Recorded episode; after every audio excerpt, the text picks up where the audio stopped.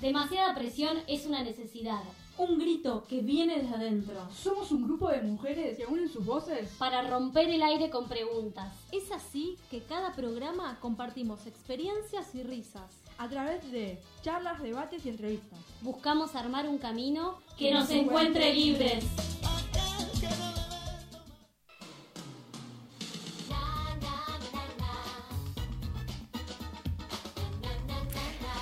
Hola, hola, bienvenidos a otro programa de Demasiada Presión, sábado de sol hermoso, decían que iba a llover y no. ¿A dónde va a llover? ¿A dónde va a ¿A dónde va a llover? Hoy teníamos planeado un asadito a la noche y nada, le- nos reímos de, de la lluvia anunciada. Obvio, se hace Para- el asado igual. Se hace el asado igual, asado carnívoro y vegetariano para eh, poder agasajar a nuestras amigas en el día de la fecha. Ahí van llegando las compañeras, estoy acá con Diana Fernández. Y acaba de llegar nuestra nueva integrante, demasiada presión. ¡Bravo! Vamos. Leila, que se está sacando la mochila, se sienta. Voy a llegar siempre corriendo, pero voy a llegar. Va a llegar porque es tan dedicada que ella tiene algo que hacer antes y viene igual a la radio, ¿viste? Como que... Ahí tengo la canción de Cortina de Clarisa, lo explica todo, que ayer pensando un nombre para la nueva columna que vamos a tener en la radio, todavía estamos ahí Yo cocinando. Entre vínculos. Entre vínculos está me bueno, que entre sí. vínculos Entre queda. vínculo A. Entre vínculos va. sí. Ella es psicóloga para ir, ir presentándote a la gente. Sí. Pero no como el típico psicólogo que todos tenemos en la mente de freudiano y del, No, de la escuela vieja del psicoanálisis, No, no, no, no. sino que hace psicología sistémica, Sí. tengo razón, y psicodrama. Sí. Vamos. La psicología sistémica eh, se. Eh, ay, perdón. No, obvio, llega yo, yo hablo mientras Eh, no, no, Ah.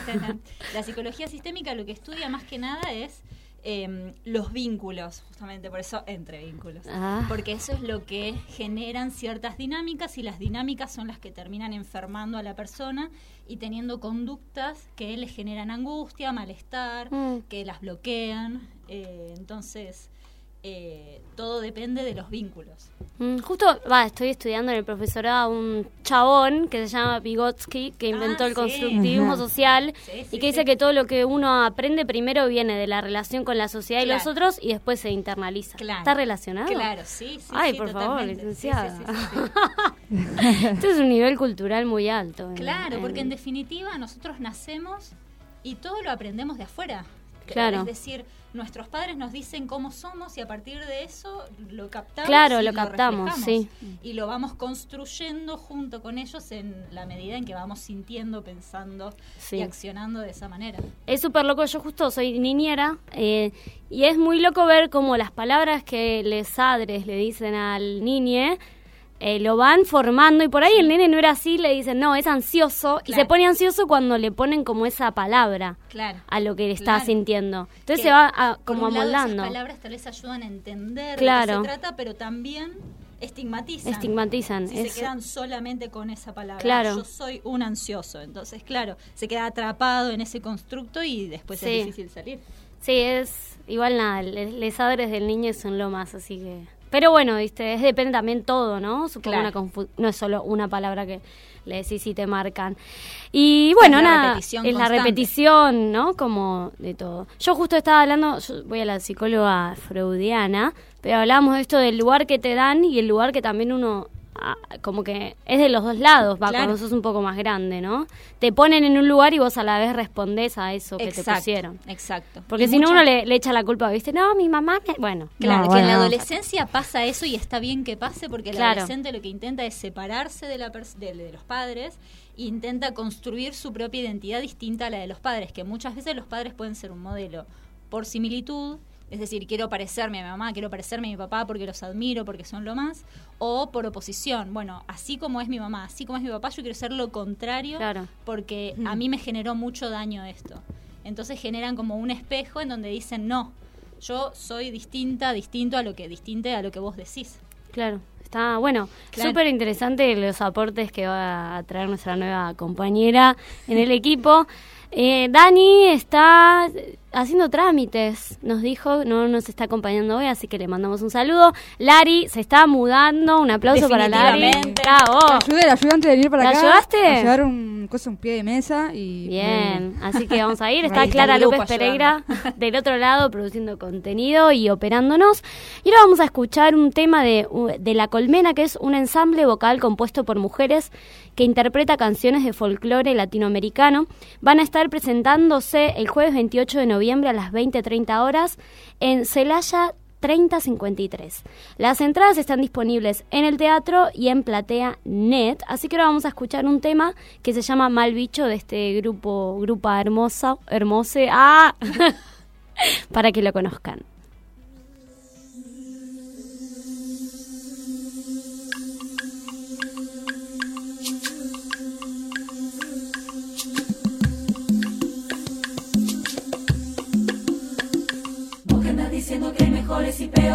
Vos que andas diciendo que se debe hacer, vos que andas diciendo que hay mejores y peores, vos que andas diciendo que se debe hacer, escucha lo que te canto, pero no confundiré de paz lo que canto. Que me hablas de privilegio de una raza soberana, superiores, inferiores, minga de poder. ¿Cómo se te ocurre que algunos son elegidos y otros son para el ambiciones de poder?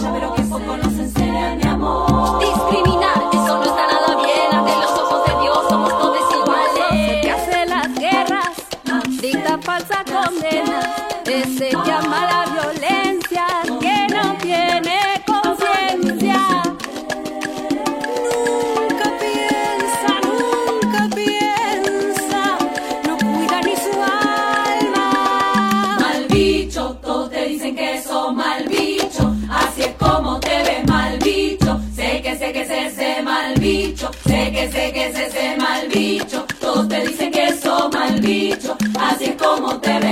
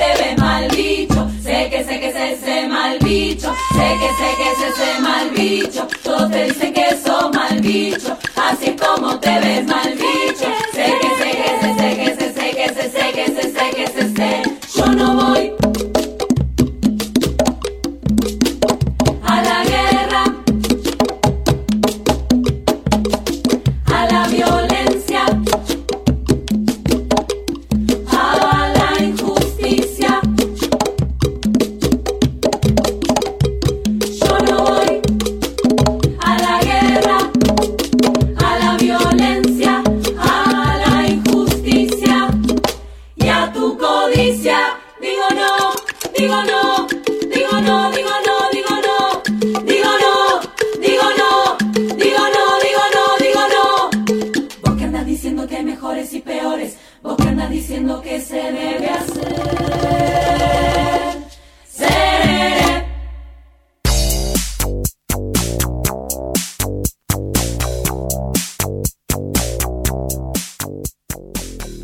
Bueno, bienvenidos a la nueva sección Entre Vínculos. Eh, lo que voy a hablar hoy va a ser de los vínculos de pareja. Hay un autor muy conocido que se llama John Gottman eh, que estudió las parejas, es eh, el primer, eh, creó el primer laboratorio de parejas de la historia. ¿Qué, ¿Qué hacía en este laboratorio? Ponía durante un fin de semana, venían una pareja, se instalaban, había un living, una cocina, un dormitorio, el baño, Wow. y observaban cómo se llevaban, cuáles eran las formas de comunicación, las peleas, cómo se peleaban, cuáles eran, tenían sensores en el cuerpo que medían latidos del corazón, sudoración, etcétera. ¿Era tipo una sola habitación? Era O- como una especie de casa. Ah, ok. Claro, en donde iban a hacer como unas vacaciones Claro. y se quedaban ahí un fin de semana y ellos los estudiaban. Entonces, gracias a esto, John Gottman hizo un estudio que puede detectar con 91% de precisión si la pareja se va a divorciar. No. Ah. Ay, es tremendo eso. Sí. Con 91% de precisión. 91% de precisión. ¿Cómo se llama este libro que yo traje? Se llama Siete reglas de oro para vivir en pareja. Mira. Ah. Y de lo que habla, claro, yo ahora dentro de poco me voy a mudar con mi pareja, Ah. entonces me viene bien los ejercicios. Sí. Hay ejercicios. Claro, sí, sí, Claro. sí. Y eh, ¿qué es lo que dice John Gottman? Él, eh, obviamente, es un psicólogo, eh, nació en República Dominicana, me enteré hace poco, pero vive en Estados Unidos Mira. con su mujer, que tienen, los dos que son psicólogos, tienen este estudio, el John Gottman Institute. Instituto Claro. Claro. Bueno, él qué dice? ¿Cuál es la primera señal eh, para detectar si una pareja puede llegar a divorciarse? Bueno, es la forma en que se plantean las peleas. Ah, mira. Si es un planteamiento violento, entonces eso implica que ya hay ahí una desconexión, ya hay ahí algo que no está funcionando. Es decir, cuando eh, se plantea la, la emoción frente al otro, lo que el otro le está pasando de una manera violenta. Sí, como reaccionando al primer impulso, ¿no? Claro, Sin exacto. mediar por algún tipo de filtro. Exacto. La segunda señal, él lo llamó los cuatro jinetes del apocalipsis. ¡Ay, no! Los cuatro jinetes del apocalipsis. Bien, ¿con qué tiene que ver esto?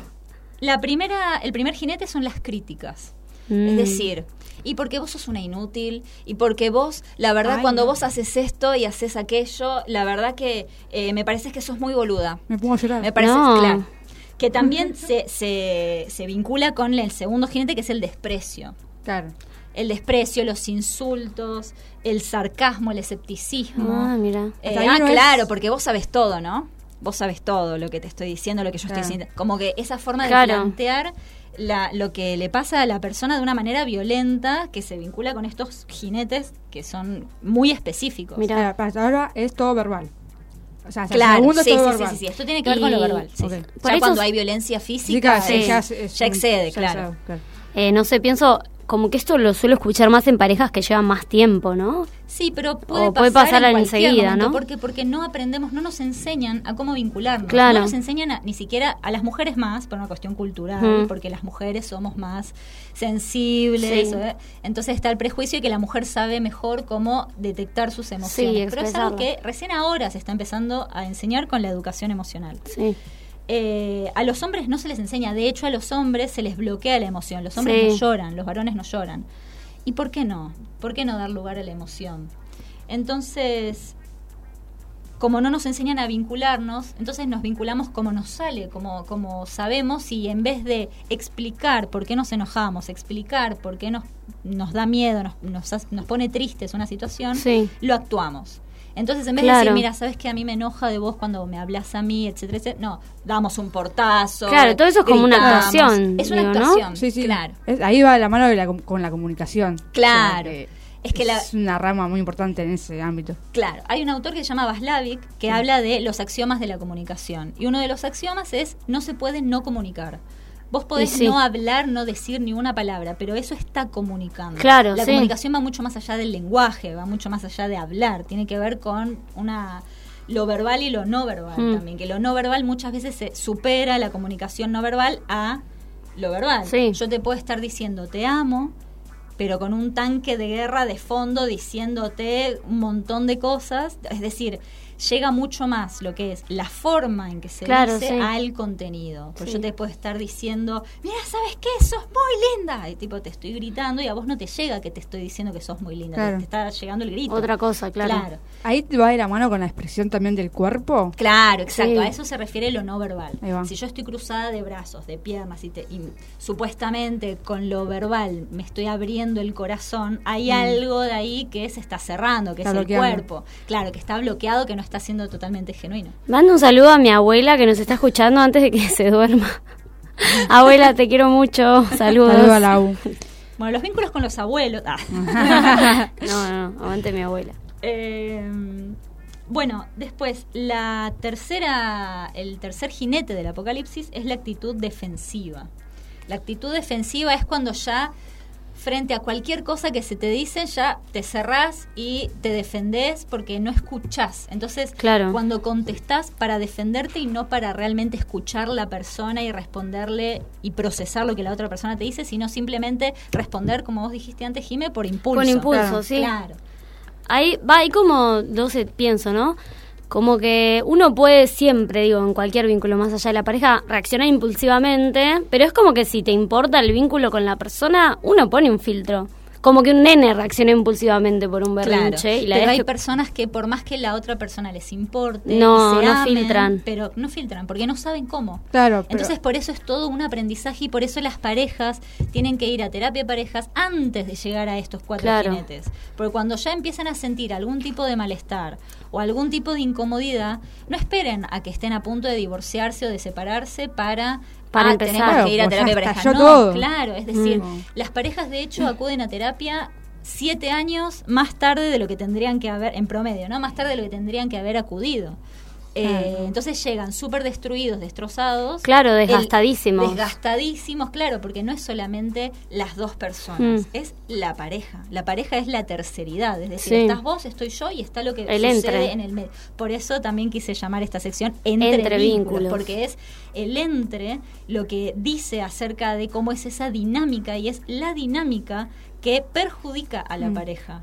Y esa dinámica tiene que ver con lo que aporta cada integrante de la pareja, ya sea positivo o negativo. Es como hablar de un caldo. Vos al caldo le podés agregar eh, verduras eh, y saborizantes y demás en buen estado o lo podés agregar estando vencido. Entonces si lo agregás vencido y se pudre y sale mal olor, es como todo ese caldo que se genera mal olor que depende Sí. de los ingredientes que cada Claro. integrante de la pareja ponga. Claro. Entonces, eh, tiene que ver con esta danza, estoy usando muchos, muchas metáforas, Me gusta, me gusta. eh, que baila la pareja. Y en esta danza te podés pisar y pedir perdón o te podés pisar y mandar a la mierda, perdón por la expresión. No, sí, está sí. bien. Claro. Sí. Eh, la última de las de las eh, de los cuatro jinetes es la actitud evasiva. Es decir, cuando el otro te Mm. está diciendo algo y vos ya no estás ahí. Ya bajaste persiana, estás pensando en Ah. otra cosa. Uh, Ya- eso- Uh, sí, sí. Claro, ahí ya Como Es difícil porque además no es tan, no es tan reconocible por ahí. O sí, pero es, es, reconocible, pero no como que hay más silencio. ¿no? Claro, como la otra persona no te escucha, entonces la otra persona Eso grita más violento. fuerte. Es muy violento, pero también es es eh, hay un punto en que si no se registra es inevitable, en donde ya te vas de la discusión y pones los ojos en blanco y, y, y resoplás como y te, te vas, te vas con la mente y dejas de escuchar a la otra persona. Y ya Mm. cuando dejas de escuchar a la otra persona, dejas de registrarte a vos también Sí. en ese estar evasivo, porque no te das cuenta que estás evadiendo y por ende no puedes afrontar tus propios, tus propias emociones y Sí. por ende evadís tus propias emociones y eso genera muchísimo más daño a la pareja. Además al evadir es como que no te interesa solucionar, ¿no? No O es que no hay trabajar. interés, no es que no hay Sí. interés, es que la emoción es tan abrumadora Ah, que- que de hecho esa es la esa es la tercera señal, sentirse abrumado. Cuando ya sentís demasiado enojo, demasiada bronca, mucha mucha tristeza que te rebalsa Mm. el cuerpo, ya, ya estás como que ya no sabes por dónde a- empezar a hablar. ¿Viste cuando tenés un cable que está todo enredado y no sabes por dónde empezar? Sí. Bueno, es eso, es por dónde empiezo a desenredar todo este lío. Claro. Y es como que ya es, las emociones superan todo. Sí, a mí me, me pasa, me, me empatizo con esto porque yo dejé de hablar a una persona en específico, pero todo por, por WhatsApp. O sea, Claro. o sea, esa persona me, me, me comenta todos muchos estados o me habla mucho y yo trato de evadir, o sea, no. Bloqueo total. Eso me relaciona mucho al cuarto del jinete. Claro. Como que no sé, ya se lo comuniqué de mil formas, o sea. Claro, es que también está eso, están los intentos fallidos de Claro. poder arreglar esta situación. Y por eso es tan importante ir a terapia. Eh, porque uno puede encontrar, eh, buscar mil maneras de, buscar, de resolver esta situación y sin embargo nada funciona. Y Sí. bueno, tal vez es necesario un tercero que haga de traductor, de decir, mira, ella siente esto y vos no lo estás escuchando, pero él siente esto también y vos no lo estás escuchando. Entonces es como eh, compensar un poco esa, esa falta de, de que no saben cómo hacer para que al otro le llegue esa información. Claro. Sí, también está en, en- en una si tiene ganas también de seguir en esa Claro. posición o no, porque Claro. Yo, este, ponele, yo me tomo el ejemplo como mí, ¿no? Sí, sí. En, eh, Es lo mejor eso siempre. Sí. Eh, como yo ya no tengo ganas de seguir teniendo este vínculo con esta persona, entonces, ya, no te contesto los WhatsApp, me pedís ayuda, te la voy a dar, pero no tengo ganas de tener un vínculo de amistad o cualquier vínculo que pueda relacionarse con vos. Eso, ¿cómo se puede transmitir sin que sea violento? Claro. Así, ah. Lo que acabaste de decir, Claro. si lo escribís, es Sí, hermoso. sí, pero no es violento y es que Pero si no se lo, pero es si se lo pones, si esa persona no lo capta, no lo quiere Y captar, lo que pasa es que como- Y bueno. hay un punto en que vos ya no podés controlar. Claro. Porque Claro. el otro escucha lo que escucha. Pero eso es muy importante también tener en cuenta. Uno puede decir un mensaje Mm. que al otro le puede llegar de otra manera. Sí, encima es por las redes. Claro. Y esta comunicación que es circular, es decir, según cómo digo, las cosas que digo le llegan al otro, el otro escucha, responde frente a eso y frente a lo que el otro responde, yo respondo de nuevo. Entonces es Claro. un ciclo que puede ser ya ciclo empezó mal. positivo o ciclo negativo. Claro. Claro. Entonces vos me gritaste a mí, yo te grito más fuerte, vos eh, pusiste los ojos en blanco, entonces yo eh, me, me voy y no te aviso. Pregunta, ¿no? Gritarse siempre es eh, signo de algo dañino. Negativo. Yo ponerle, a mí me pasa que nunca le grité, le grito a nadie, ni, ni a mi pareja, ni a... Claro, Pero digo, por ahí hay que gente que es más así. Claro. Pero digo, si vos ves una pareja que se grita, ¿es símbolo de algo negativo o No, porque tal vez es la... Claro, a ver, yo lo digo desde mi persona, también desde mi sesgo Claro, personal, de que para mí los gritos son... Claro, a mí me eh, llegan a gritar y es como, acá se acabó todo. Claro, tipo. Claro. Sí, sí, pero, hay personas, pero hay personas que se comunican gritándose. Es decir, en Mm. ese sentido lo que más importa es qué funciona para la pareja. Porque yo como psicóloga no puedo juzgar, porque si a vos, si se gritan, pero se comunican y se llevan bien y les funciona y pueden entenderse mutuamente y pueden crear pactos que los dos puedan respetar y sentirse cuidados, la forma Claro, la deciden ellos. Claro. Claro. Yo desde afuera no me puedo meter en eso, pero sí en cómo, en, en si esa forma que ellos tienen les funciona o si necesitan un cambio. Porque si, si esa forma les funciona, es muy raro que lleguen a terapia también. Claro, Si no les funciona y alguno se siente disconforme, ahí es cuando llegan a terapia. claro, sí, sí, sí. Bien, la cuarta, repito las primeras señales Sí. Dale, para refrescar. La primera señal es el planteamiento violento. Mm. La segunda señal son los cuatro jinetes del apocalipsis, que son las críticas, el desprecio, la actitud defensiva y la actitud evasiva. La tercera señal es sentirse abrumado. Y la cuarta señal es el lenguaje del cuerpo.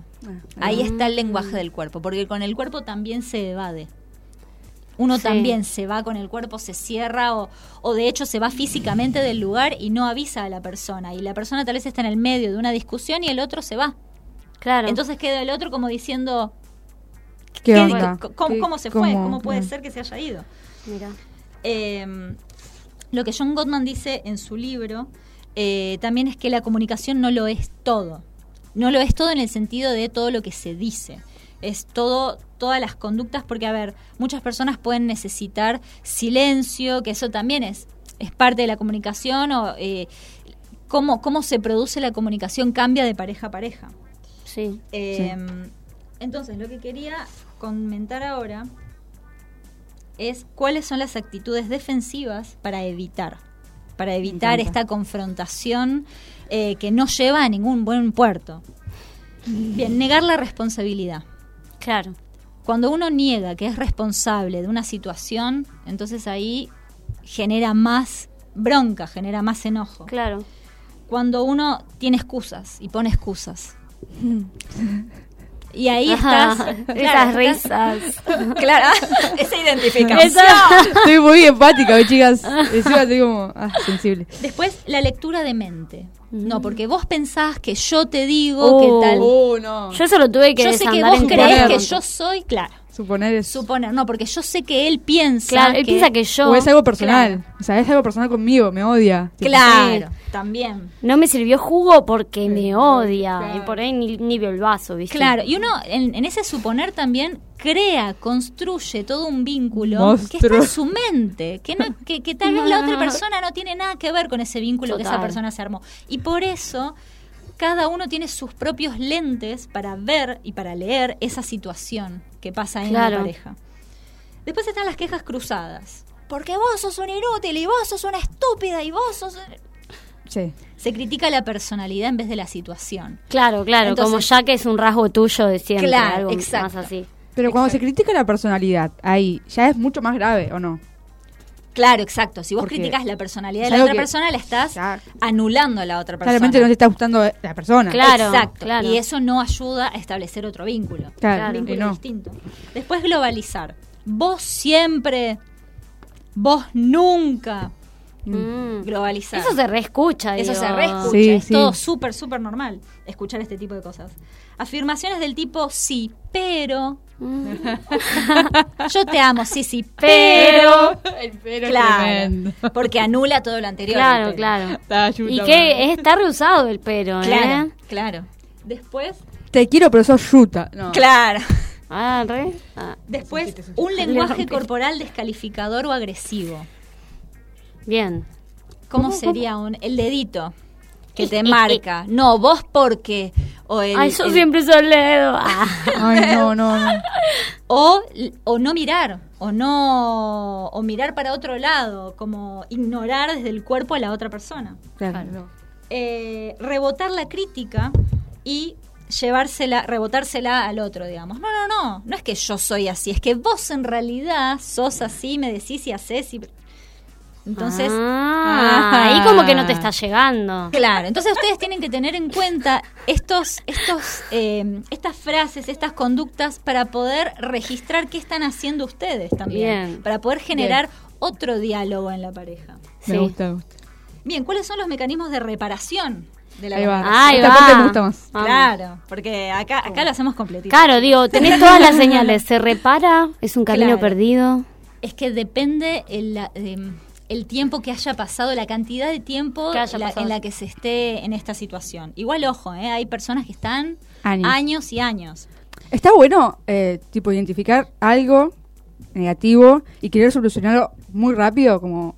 De, a eso depende de cada uno, depende de cada persona, porque tranquilamente vos podés decir, no, porque vos sos un pelotudo. Ah, perdón, perdón, perdón, es que, ¿sabes qué? Me, me pasa que estoy así, asá, perdóname, no, no, no quise decir. Entonces está lo bueno. reparás en ese momento, Claro. claro. Sí, Entonces bueno. eso está bueno porque es un registro instantáneo de cómo Sí, estás. tipo, Bien. por ahí hay impulsos que uno no puede controlar, pero la idea es después hablar con Claro. la Claro. persona. Bien. Pero bueno, voy a decir los mecanismos de reparación Sí. de la comunicación. Bien, el tiempo fuera, la pausa. Pausa. Es decir, están peleando, peleando, peleando y dicen, pará, tomémonos media hora, vos andás a la cocina, yo voy a la pieza, al living, yo salgo, doy una Está bueno vuelta. eso. Claro, es un tiempo de pausa y ojo, porque en esta Ah, Eh, ahí viene, pero... pausa no vale, no vale en esta pausa seguir maquinando Ah, porque él tipo, es un claro. pelotudo y porque ella y porque... Ay, Pensar en otra cosa, es una pausa. Claro, exacto. Pensar en otra cosa, respirar, bajar la tensión muscular, porque también cuando uno empieza a pelear todas las hormonas del, de la- del estrés, no todo el, llorar, corticoide, Sí, claro, empieza a segregarse y uno empieza con lo- el corazón a latir más fuerte, empieza como a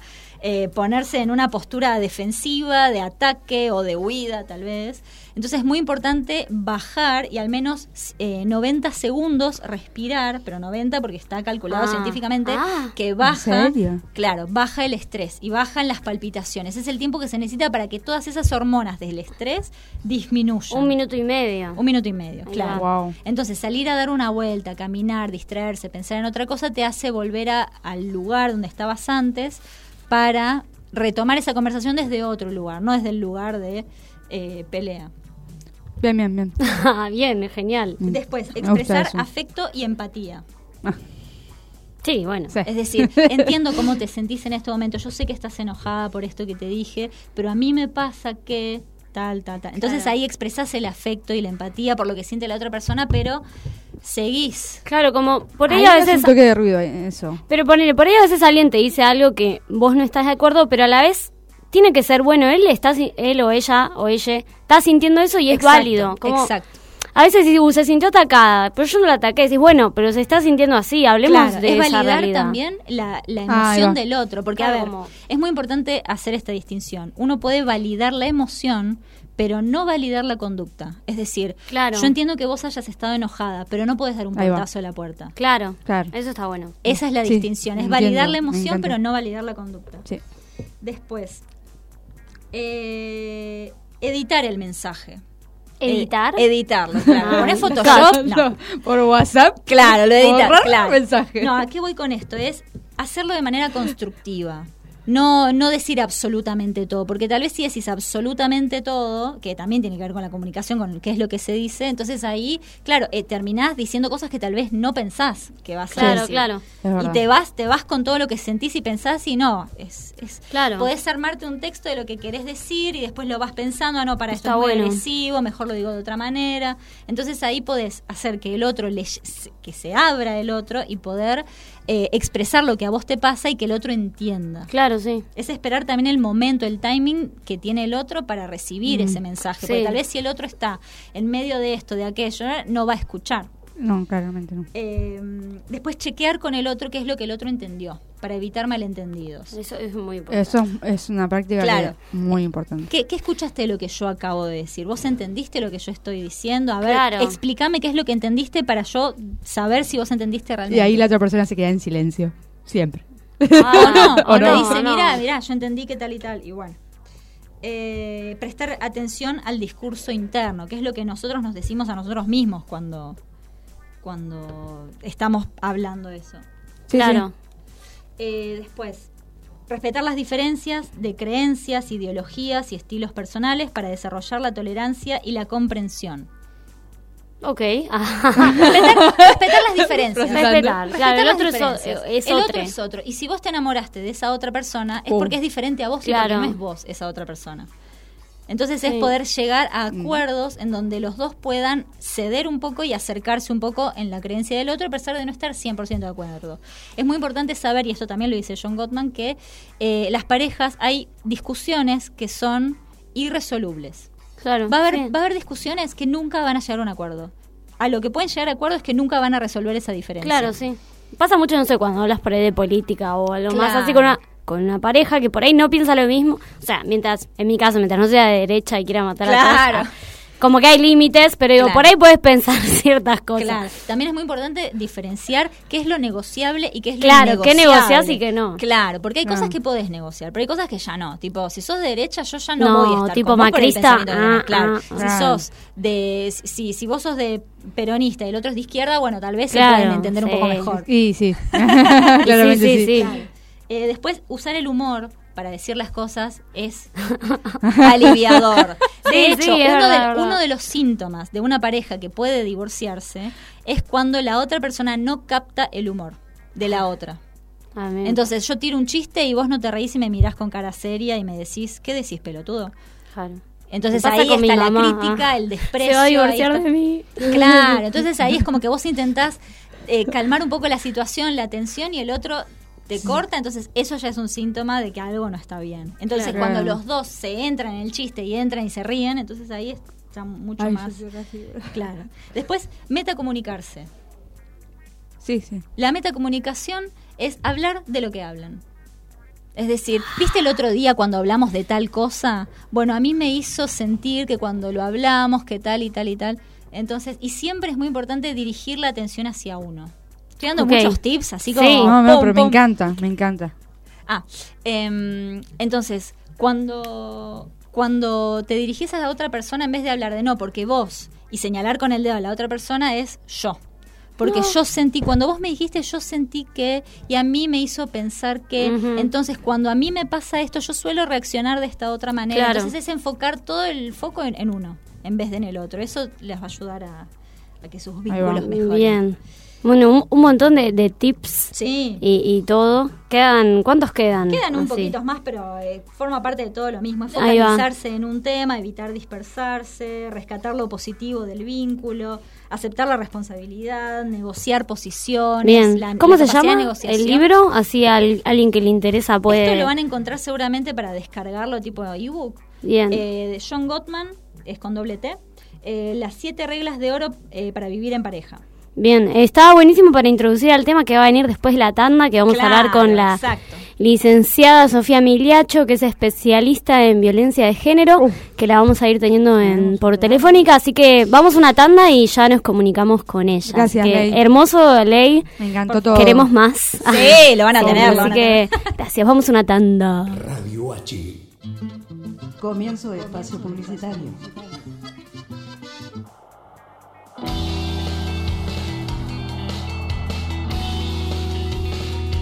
Los sábados de Radio H se despiertan a las 10 con Deshacer el Mundo, con Silvia, Noelia, Cristian y Pablo. Un picadito de arte, actualidad y cultura. Desde las 13 las pibas se ponen al aire para darle voz a un grito que viene bien de adentro. Demasiada presión, un arma de construcción masiva. A las 14 Jorge Cherner presenta El Erotitango, un show poético y quilombero con ritmo de 2x4. Y a partir de las 17 sale Goldie Radio para informarte de todo lo que pasa en el sur de la ciudad de Buenos Aires. ¿Querés hacer radio? Escribinos a radioh.gmail.com H escrito con todas las letras.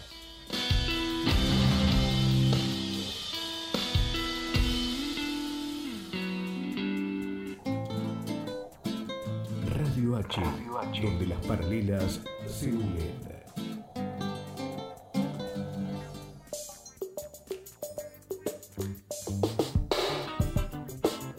Artes gráficas, servicios gráficos de diseño e impresión, sistemas offset y digital, diseño gráfico institucional y social, atención especial y personalizada a comercios y pymes. Comunicate con nosotros al 4923-5400 o al mail gráficamensaje arroba gmail.com. Inscribite en los cursos anuales de la Escuela Popular de Medios Comunitarios de la Mutual Homero Mansi.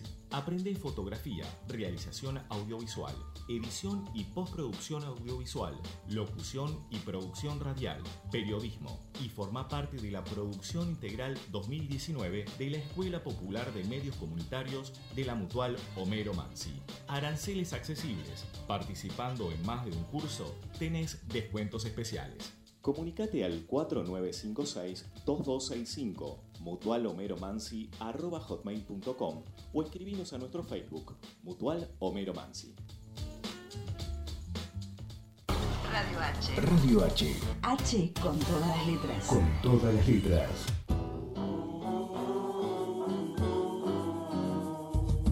¿Querés comer en un lugar donde la gente no deja sus convicciones en la puerta de entrada? ¿Querés reírte con el mejor humor político en un lugar donde la patria es el otro? ¿Querés ver los precios y pensar, no fue magia, fue la cooperativa? Venite a lo de Néstor, Bolívar 548 en San Telmo, o hace tu reserva al 4342 7588, un lugar con buena gente. Venite a lo de Néstor.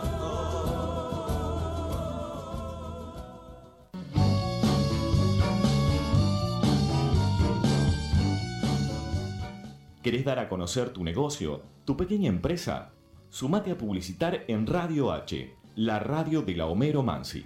Comunicate al 1538 14 21 74. 1538 14 21 74.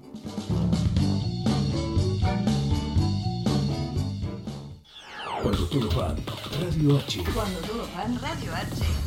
viene. Fin de espacio publicitario. Radio H. Bueno, estamos acá en el segundo bloque de Demasiada Presión. Tenemos eh, una entrevista muy especial telefónica con Sofía Miliacho. Ella es psicóloga, es especialista en violencia de género. Así que vamos a saludarla. Hola, ¿me escuchás? Ah. ¿Se escucha? Hola. Quizás no tiene internet porque ella está en Río Negro, en Neuquén, mejor dicho, y a veces la comunicación falla. ¿Se escucha? No, no la tenemos. Eh, hola, ¿nos escuchás?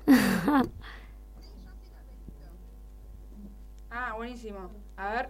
Eh... Estamos esperando porque la comunicación es por WhatsApp, porque no, no había línea de teléfono.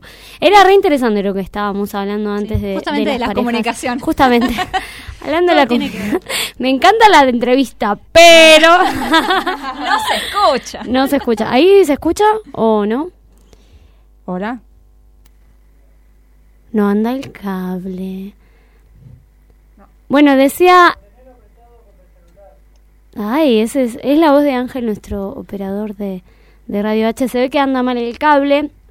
Así que, bueno, mientras tanto vamos a hablar de lo que hablamos antes. Yo había dicho que era muy hipocondríaca con las cosas y que me daba miedo la columna, porque digo, no, seguro voy a empezar a detectar los jinetes donde no los hay. Claro, claro. Y la verdad que no, que quedé satisfecha porque es un laburo que re hago de pensar la comunicación. Claro, pero de hecho si detectás los jinetes o lo que lo que te lo que podrías modificar de tu pareja es buenísimo porque estás súper a tiempo de poder hacer algo distinto y decir, "Che, ¿sabes decirle a tu pareja, ¿sabes qué? Escuché una charla que dijeron esto y Claro, a ver, hola. Hola. A ver ahí, ¿se escucha? Hola. Se escucha muy bajo, ¿no? Sí, yo la escucho bajito. A ver, espera un segundo que nos arreglan. A ver. Ah. A ver ahí. Hola. Espera un segundo. Bueno, vamos a ir un tema a ver si lo podemos arreglar y, y ahora seguimos con intentando comunicarnos con Sofía, que la verdad que era re interesante. Pero bueno. tal vez la próxima.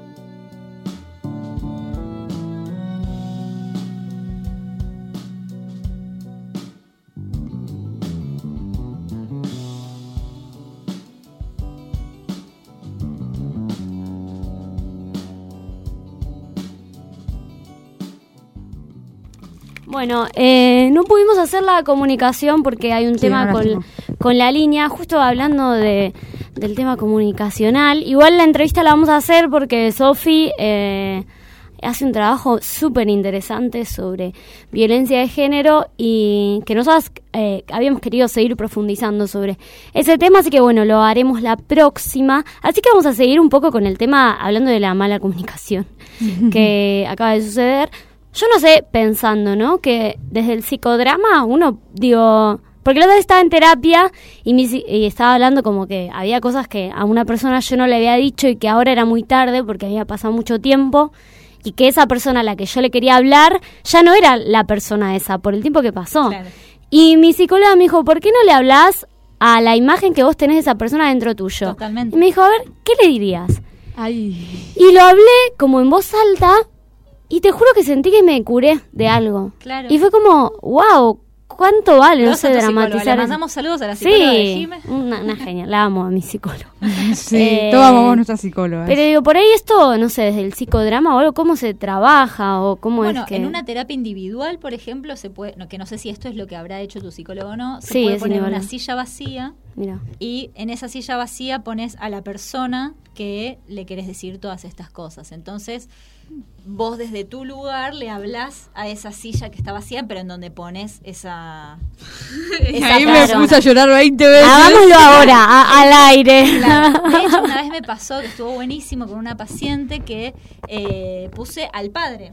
Uf. No. la silla vacía, claro. Sí. Entonces ella decía, ay no, pero me da miedo, me da cosa. Y Es que digo, da "Mira, cosa. Esto es una silla vacía. Acá no está tu papá. Tómalo como práctica para poder eh, después, cuando lo veas a tu papá enfrente real, puedas decirle todas estas cosas. Entonces lo dijo, lo dijo, lo dijo, lo dijo, se puso a llorar, Sí, estaba sí. súper movilizada. Y yo la hice cambiar a la silla vacía para que ella represente al padre, a ver qué diría el padre, qué diría muy claro. heavy. Claro, entonces ahí, y bueno, fulanito, no me acuerdo el nombre del padre obviamente, fulanito, ¿cómo te sentís? ¿Cómo la ves a tu hija? ¿Cómo? Entonces ella estaba elaborando Wow. desde la imagen interna que tiene del padre a sí misma.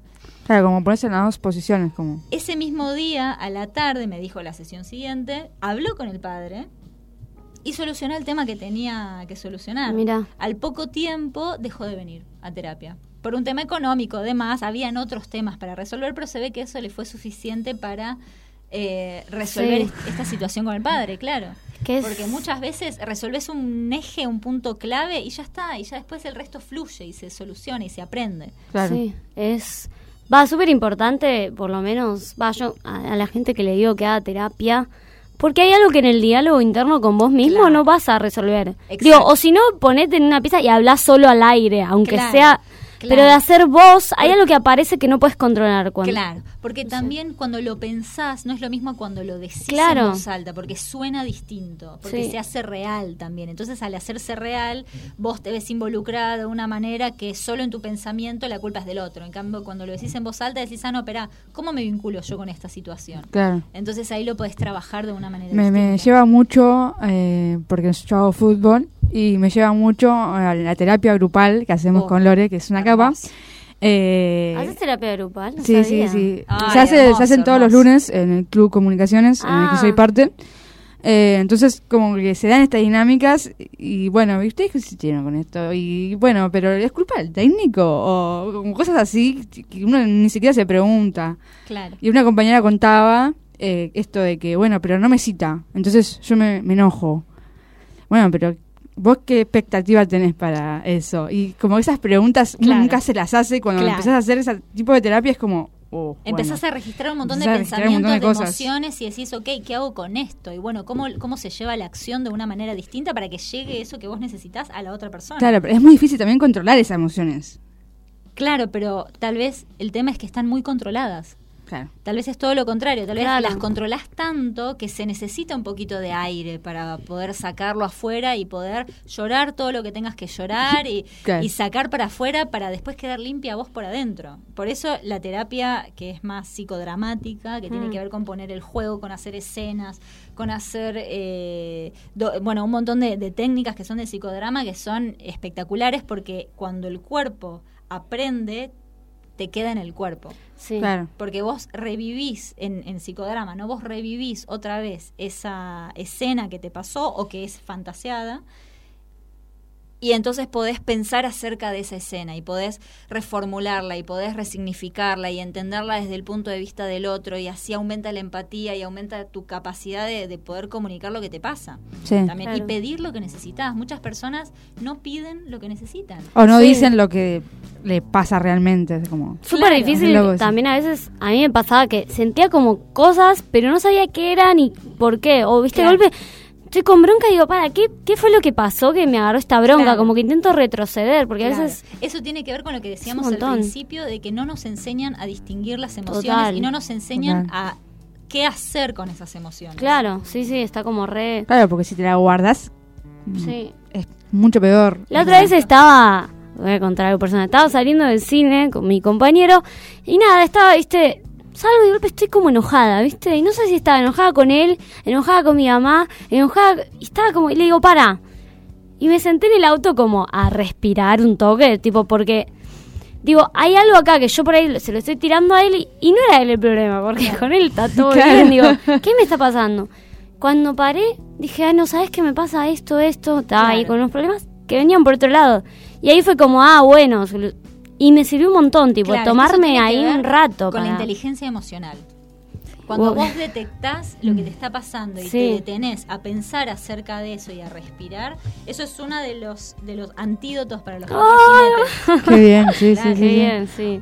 Es lo mismo que yo contaba eh, hace un ratito que yo ponele, tenía o, el- la semana tuve un día muy particular esto de que estaba enojada con el mundo y Mm. yo estaba como en una y no quería saber nada con nadie y, y era como bueno no listo no voy a ver a nadie me encierro en mi casa y que se me pase solo no sé esto de, de- de esca- de escaparse de la sociedad para poder Claro, pero eso solucionar tiene que uno Lo importante es que no te escapes de vos misma. no no Lo obvio importante es poder escaparse del resto, pero conectarse con una misma y poder eh, diferenciar qué es lo que le pasa. Sí, claro, es eh, nada, es, es difícil igual porque yo pensándolo desde la educación, como que en la escuela hay un montón de cosas que no te enseñan desde Claro, pequeñas. para mí que- educación emocional debería estar en Sí, todas las una, ma- una materia Sí. o transversal, Sí, no sé, sí, digo. ¿no? Algo- Por ahí dentro de la ESI, la ESI abarca eso, ¿no? Como reconocer las emociones, reconocer qué me gusta, qué no me gusta, cuándo Claro. me siento enojado, cuándo me siento incómodo. Claro. Y eso eh, está buenísimo para desarrollar. Sí, hay, hay, en la secundaria yo tenía materia de psicología, pero no se enseñaba así, como no, se charlaba así, como lo estamos Claro. charlando nosotras hoy. Claro. Como me gustaría que como esta materia se aplique más así, como más charla y debates Claro. entre los alumnos y, Claro, que maestras pasa es que no es lo mismo aprenderlo como estructura de cómo funciona Claro. la mente a tener una conversación entre dos personas de manera horizontal y hablar de las cosas que nos pasan en lo cotidiano. Sí. Por eso es distinto, porque ahí el a- docente ahí te tiene que explicar cuál, cómo funciona y la estructura y demás cosas que son tal vez más técnicas. O, en cambio, acá estamos hablando desde otro lugar de, Claro. de personas que sentimos y no sabemos cómo Sí, o un para- taller paralelo a, a Claro, la eso materia. sí existe. ¿Ah, Taller sí? de habilidades sociales, Eso sí, ¿no? emocionales, sí, eso existe. Ahora Pero en, está- en los, en los colegios también. Eh, no, No sé, sé. si en los colegios, Como, pero sí claro. existe como taller particular que pagás y vas. Sí, y sí, obvio. Sí. Taller para padres, de orientación a padres también. Ahí. Está buenísimo. Sí, me sí. hizo acordar, va, siempre volviendo al encuentro, que nosotros hicimos el taller de estrategias Sí, para liberar las emociones. Hermoso. Está Le muy mandamos un bueno. saludo a la mujer Sí. que dio el taller. que- ¿Cómo se llamaba? No me acuerdo ahora. me acuerdo. Una genia. Bueno, después, después lo publicaremos porque estuvo muy bueno. Y pensaba en esto de que hablamos antes de que según los estereotipos de género que, es- que se nos dan cuando uno nace con un género con otro, eh, de que, bueno, la mujer es más sensible, la mujer es tal cosa. Digo, y el hombre, no, no llorás. ble, ble, ble. Me imagino, a veces me pasa con, con mis amigos hombres que realmente no saben o no pueden reconocer o hablar una emoción. Y digo, ¿cómo eso afecta? No sé, digo, ¿cómo poder? Me imagino un, un hombre yendo a ese taller que fuimos nosotras Claro. y me imaginaba como algo desde... Ay, ¿cómo lo explico? Porque a veces veo muchos chabones una actitud corporal Sí, como sí, de, sí, de sí, bloqueo. Que no lo veo en las, en las mujeres en Claro, general. Igual, igual ojo con el prejuicio, porque También, sí. Claro, porque esos hombres que están físicamente de una manera se están primero a- se construyen en esa identidad de que eh, tienen que mostrarse de una determinada manera, pero vos empezás a hablar con esa persona y tal vez lo que empieza a decir es súper comprometido con la emoción y como que Claro, sí, es es decir, no se dejen llevar por la primera imagen, pero eh, hay muchas personas que tal vez que les cuesta, pero que enganchan de una. Hay personas que les cuesta y son súper resistentes. Hay personas que no les cuesta y enganchan de una Claro. directamente. Y eh, es decir, hay un montón de tipos de personas que, que sean hombres o mujeres, porque hay mujeres Claro, que que también, también, sí. Y también depende de la familia. Un hombre que creció entre muchas mujeres es muy probable que esté más conectado con la emoción. Y, y esto es muy generalizar lo que estoy diciendo. O hay mujeres que crecen en medio de muchos varones y que pasa lo mismo de que no saben identificar sus emociones porque se cree, se, se eh, crían así, Ah. claro. Sí. Em, la mujer, al tener que amamantar al bebé, entonces tiene que estar siempre en contacto con la emoción del bebé. Tiene que estar siempre en contacto con la emoción del bebé. Claro. Eh, con el llanto, con cómo llora y tratar de interpretar qué es lo que necesita el bebé y demás. Entonces. Eso sería lo ideal también, ¿no? No. Claro, No. obviamente, en, el ideal, Sí, pero en el ideal. Las, las mujeres que se conectan con los Claro. bebés y que, que- que lo hacen, digamos, eh, tienen esto de la emoción mucho más eh, entrenada porque tienen que, que, que cuidar a su bebé para que sobreviva. Entonces Sí. necesitan Claro. sí o sí distinguir qué necesita el bebé. Y bueno, el tema es enseñarle a ese bebé cuando crezca a que él mismo distinga sus emociones Claro. y qué hacer con esas emociones. Sí, que no te la van a resolver de afuera. Claro. No. Eh, bueno, estamos hablando con Leila, que ella es la nueva integrante Muy de la grupa, que eh, tiene un Instagram donde difunde todo su laburo como psicóloga, que lo puede pasar así. Sí, es Leila Weisman, el apellido se escribe W-A-I-S-M-A-N, eh, guion bajo psicóloga. Bien, en ahí, Instagram. ahí dice todo, tiene cursos, terapias grupales. Sí, sí, Es sí, re sí. interesante. Quien quiera, mande mensaje. Yo Ajá, atiendo adolescentes, adultos. Niñes. Bueno, hoy tuvimos un programa ¿no? muy emotivo y a lo personal. Sí, Eh, eso sí, está sí, buenísimo. Vamos a hacer el programa que viene, seguro la entrevista a Sofi. Y bueno, fue un programa hermoso. No dijimos las redes sociales de la radio. No, no, que nos es- fuimos con, con la terapia. Sí. Es que- es que de ¿sabes última qué fue? hacer Fue terapia de demasiada grupo. terapia. Demasiada terapia fue. Sí. Eh, estamos en Instagram como arroba demasiada presión radio o en Facebook como demasiada presión. Ahí tenemos todo. También nos pueden encontrar en Spotify si quieren escuchar una columna o algo en especial. Nos, busca- nos buscan como podcast como demasiada presión. Agradecemos a... ¿Esto cuándo se sube? Para que la gente sepa. La opera- eh, semana lunes, martes, Lunes, martes, ahí. por ahí. Igual lo vamos a andar publicando. Así que voy a poner voz de locutora. Ah, ¿Puedo? ¿Puedo jugar? Queremos, a, a ver si me sale. Queremos agradecer a Clara López Pereira en operación y producción de contenido, a Diana Fernández en la voz y conducción, a Leila Weisman, a Lari que se está mudando, a Dani que no sé dónde está, se convirtió en algo raro. y te bueno. damos las gracias a vos, Jimena, por estar Tan- conduciendo este programa maravilloso. Sí, ahora viene, llame ya. llame ya. Ahora viene el programa Erotitango, así que quédense sintonizando. Radio H. Comienzo de espacio publicitario.